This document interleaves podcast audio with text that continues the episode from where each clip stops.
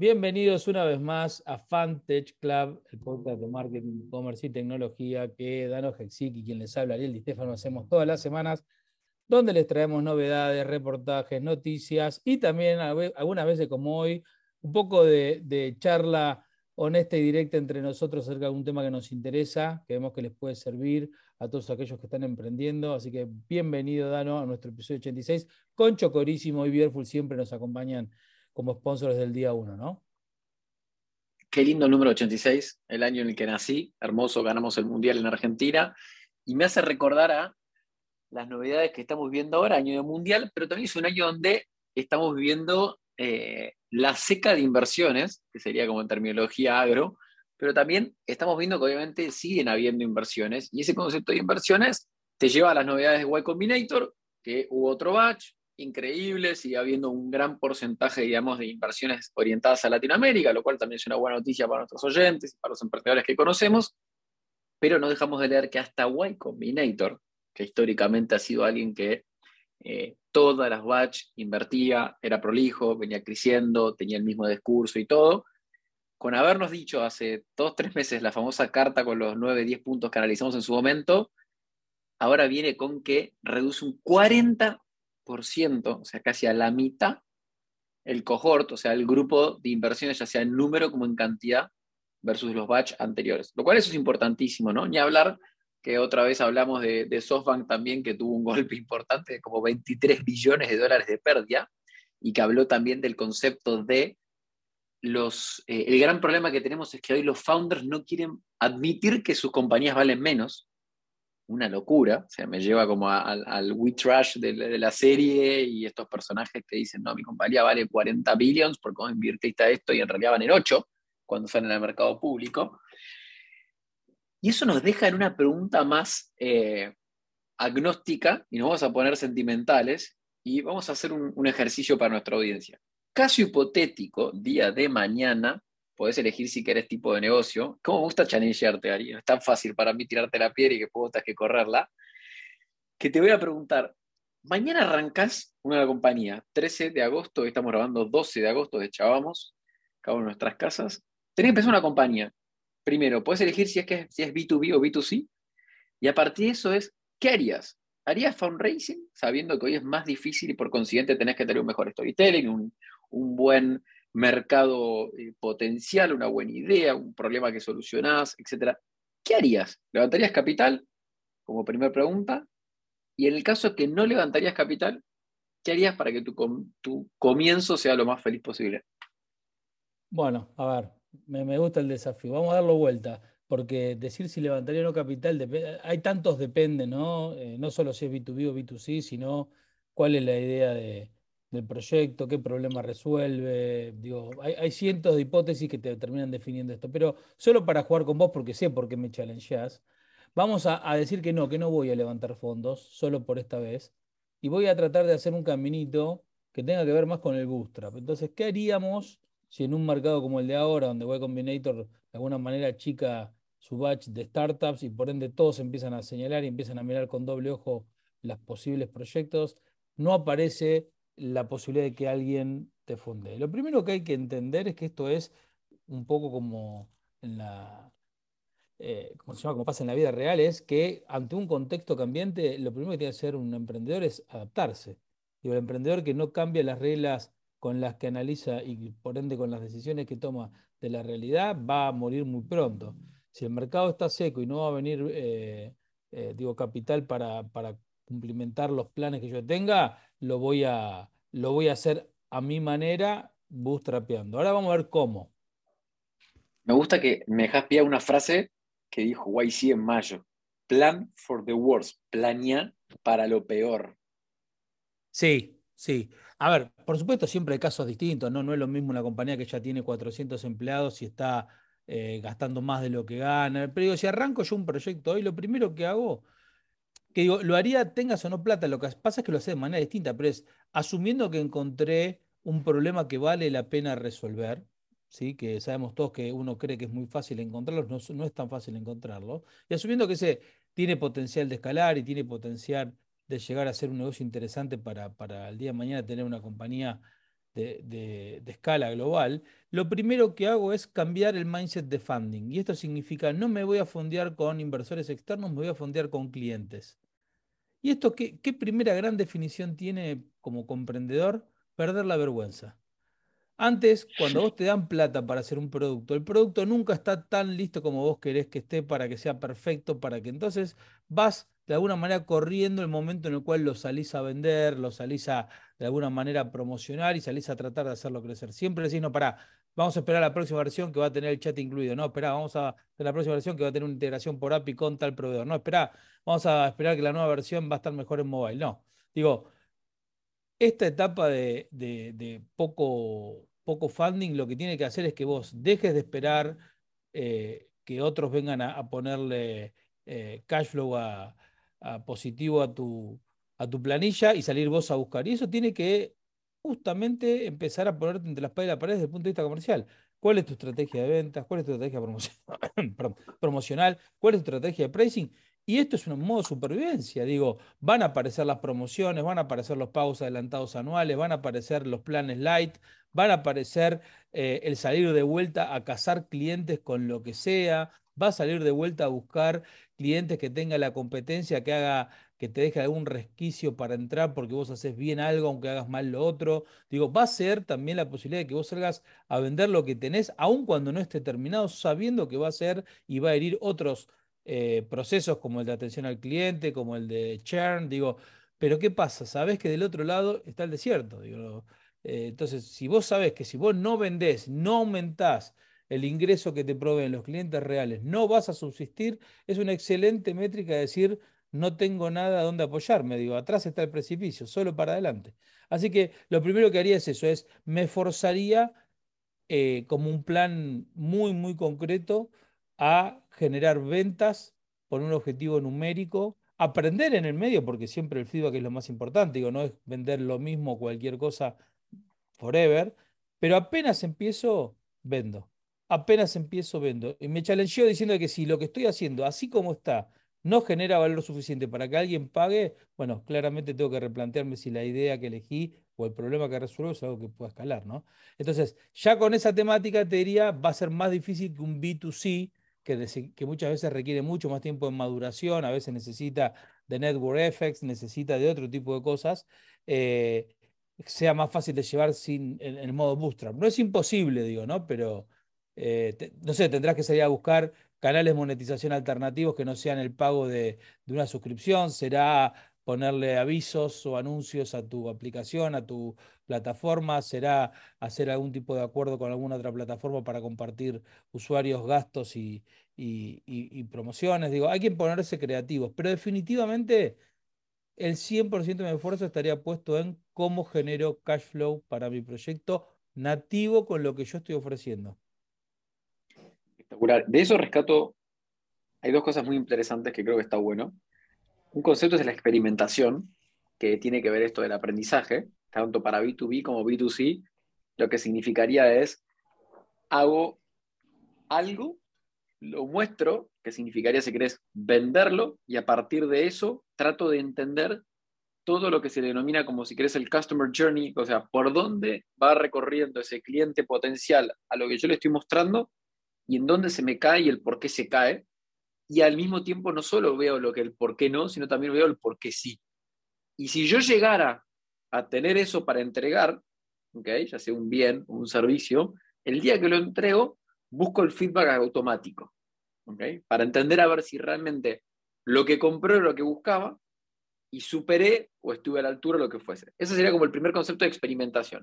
La buena noticia es que, si quieren comparativamente versus hace 23 años, cuando Marcos Alperín empezaba Mercado Libre y para probar su plataforma ya había tenido que meter a alguien de código porque no teníamos tantas herramientas no code o enlatados de e-commerce o marketplace que pudiese utilizar, él tuvo que invertir dinero en eso y para probar lo que hizo, subió sus palos de golf o subió productos que había en su casa y empezó a generar contenido para que lograra pasar algo en ese camino.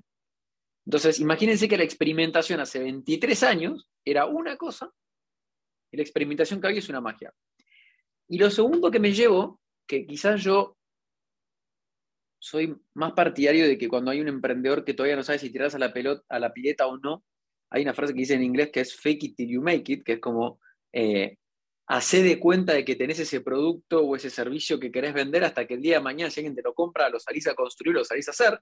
Algo normalmente el que participó de Kickstarter muchas veces sabe que salís a hacer la campaña con un muy lindo video, con un lindo storytelling y quizás no tenés ni siquiera el producto o el servicio para entregarlo y después cuando vas a tenerlo vas a salir a correr. Hay que ser transparente en Kickstarter y mostrar el cuándo o el cómo y poder entregar después, porque si no es un fiasco. Hoy tenemos una cantidad de herramientas para poder experimentar y por consiguiente fake it till you make it, que nos permite, sin incluso gastar dinero, probar. Entonces yo creo que una de las cosas más interesantes es que, y ya me pongo mucho más abstracto, es empezar a, a sacar esas excusas de no lo puedo hacer y en realidad hacelo, empezá a hacerlo. Porque lo mejor que te puede pasar es que te equivoques. Y por equivocarte, aprendas y por aprender, la siguiente iteración, la siguiente vez que intentes hacerlo, vas a hacer al menos un 1% mejor lo que hayas hecho. Y eso ya va a ser un mejor outcome para vos, para si tenés algún accionista, socio, papá, mamá, hermano, amigo que te haya puesto plata, tengo un mejor resultado en ese camino. Entonces, me voy para atrás. Imagínate, sos un emprendedor, emprendedora que está pensando en hacer una aplicación, con lo cual te complejizo más el ejercicio, ¿no? Pensada B2C, Hacer una aplicación no code, que sería sin desarrollador y buscar, es un poquito más difícil porque los enlatados todavía no están tan evolucionados, pero no hace falta que te vayas a hacer una aplicación. Te puedes ir a buscar una herramienta de e-commerce o de marketplace que apruebe en términos de escritorio lo que vos quieras mostrar, que sea PWA, por ejemplo, o que tenga algún tipo de forma de mostrarlo como si fuese una aplicación, mobile responsive, mobile first, y empezar a usar esa Igual te digo, mi, mi visión ahí, Dano, es si vas por el lado y me challengeás, digo, para hacer una, aplicación rápida, sobre todo para validar la idea, ¿no?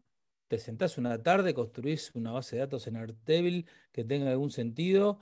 Eh, dependiendo de la complejidad de la aplicación que le querés montar arriba, le pones plataformas como Software App o directamente Babel.io que pueden usar mm, eh, integración nativa con Airtable y ahí tenés una aplicación, ya sea Progressive para web o ya sea nativa de celulares en 48 horas. Vamos a decir, bueno, pero Ariel, vos sabés. Bueno, pero digo, no es difícil de aprender. Estamos, esas herramientas muchísimo más cerca del arrastrar y soltar y, vincular el nombre del campo que de realmente desarrollar software. ¿sí? Es algo muy, muy parecido al viejo vicio eh, o construcción de diagrama de bloque, digo, para que lo entiendan todo el mundo, muy simple de hacer.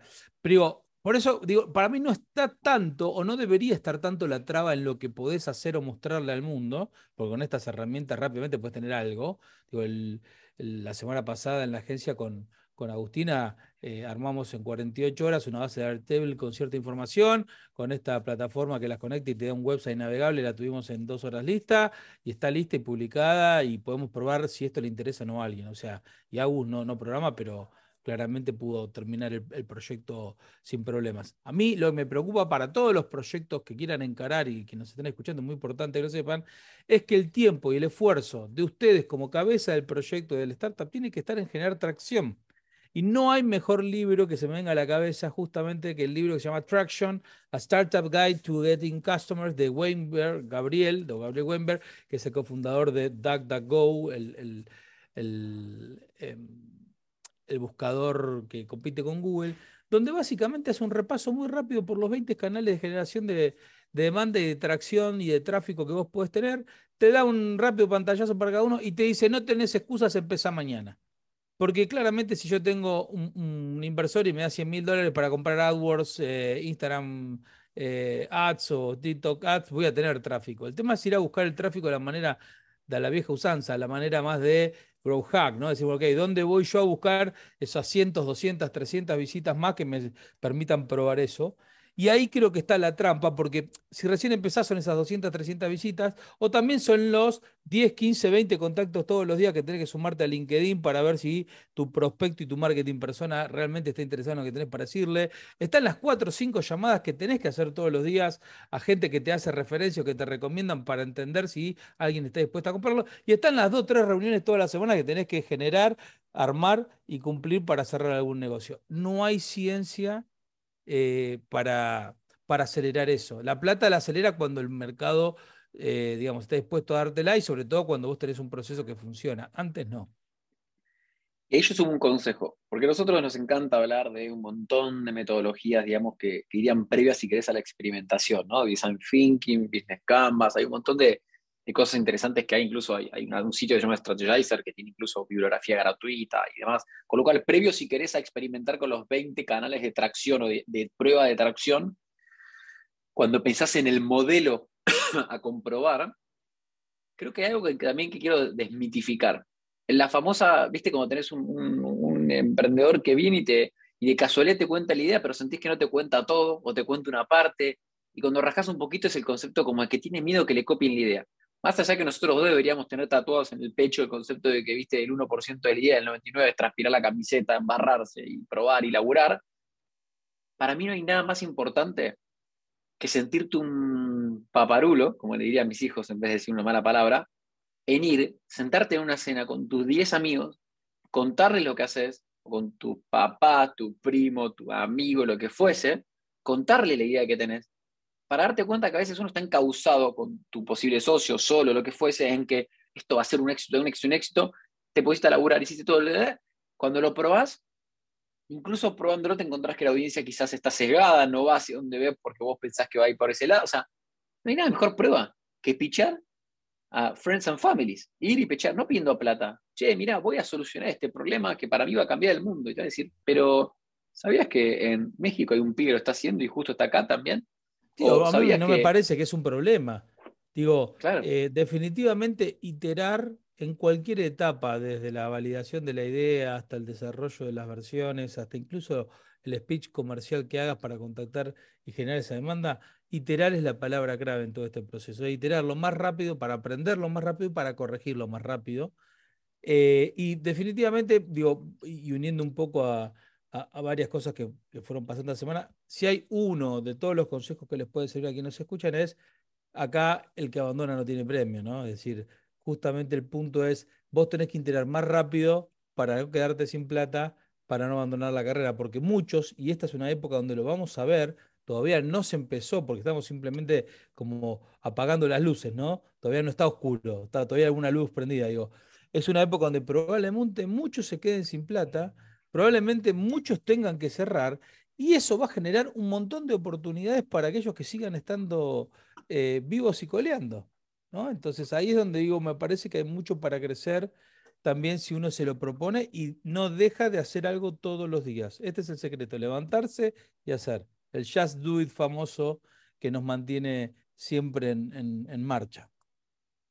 Totalmente, y es verdad que no hay que falta decirlo, que creo que ya lo dijimos, que el 2008, que fue un momento de crisis mundial por las famosas crisis de la subprime de Estados Unidos, startups como Uber, por ejemplo, fueron cuando fueron concebidos en ese momento. O sea, hay un montón de oportunidades en los momentos de mayor crisis eh, y no necesariamente para quienes tengan más capital, digamos, sino para quienes más tienen ganas de embarrarse, meterle, darle y seguir. Con lo cual, yo creo que tenemos un lindo mensaje. Yo creo que nos llevamos dos o tres cosas interesantes más allá del pitch a Friends and Family, más allá de la experimentación. El libro Traction me parece increíble, hay que leerlo, es simple y fácil de leer la página de Strategizer si quieren metodológicamente aprender más de algunas metodologías de prueba de negocios, de experimentación y demás. Tiene un montón de, información. El concepto de recorrer el, el ¿cómo se llama? El, el, Customer Journey, que es como ese camino que hace ese posible cliente o real cliente. También lo recorres, lo podés ver, podés entender. Y creo que la última metodología que me gustaría que se lleven es el concepto de jobs to be done. Eh, eso es, hay que hacerle las preguntas es por qué le puede interesar, es por qué le sirve, es por qué lo compró, por qué lo compraría. Es entender y preguntar. Nada más importante que el pibe que, o la piba que compró tu producto o tu servicio, ¿por qué lo compraste? ¿Te sirvió? ¿Para qué te sirvió? y no quedarse con la primera respuesta, ¿no? Yo a los chicos en la facu les enseño y les ¿Por digo, qué, por qué, por ojo, porque el job to be done o el trabajo para el cual alguien contrata tu producto o tu servicio parece claro, y voy acá a, poner al profe de la facu dos minutos, que no, no es el lugar, pero me, me, llamaste con un tema que lo di la semana pasada, así que lo tengo que, contar como en la Facu, y es, el ejemplo más clásico es el de la pala, ¿no? Es decir, alguien, nadie compra una pala para colgarla en la, en la habitación o, o en, el comedor o en el living. Alguien la compra porque tiene algo que hacer. Y el algo que hacer, el trabajo para el cual contratamos todos una pala, es para hacer un pozo, sin ningún tipo de dudas. El gran tema es que si nos quedamos con un pozo, y ese es nuestro objetivo, el resultado de la solución que pensemos, sea para mejorar la pala, para cambiar la metodología de la pala o para reemplazar a la pala, va a estar enfocado en un pozo. Ahora, si vos entendés a tu marketing persona e indagás mucho más en profundidad para qué quiere un, pozo, probablemente algunos te digan para plantar un árbol, otros te lo digan para hacer una pileta y otros te lo digan para remover un terreno y hacer una obra de construcción. Y los tres marketing persona que en su en la primera versión vos querías que el job to be era hacer un pozo, se le puede dar cosas completamente distintas. Entonces, apliquen siempre siempre esta idea de no quedarse con la primera respuesta, sigan indagando, sigan preguntando, sigan el por qué, el por qué, hasta que quede claro, incluso para el entrevistado, de por qué realmente está haciendo, comprando o eligiendo lo que está haciendo. Así que a todos les agradecemos estar con nosotros. Dano, pasame por favor eh, el, el aviso de ITCamp este 25 de agosto.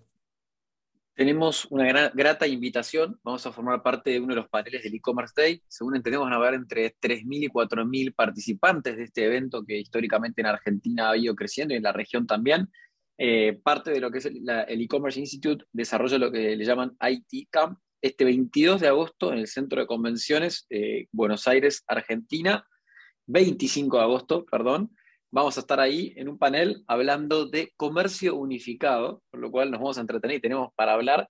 Quienes quieran participar, más que invitados, la inscripción la pueden ver dentro de lo que es eh, la CASE, tanto como el e-commerce institute y el e-commerce day.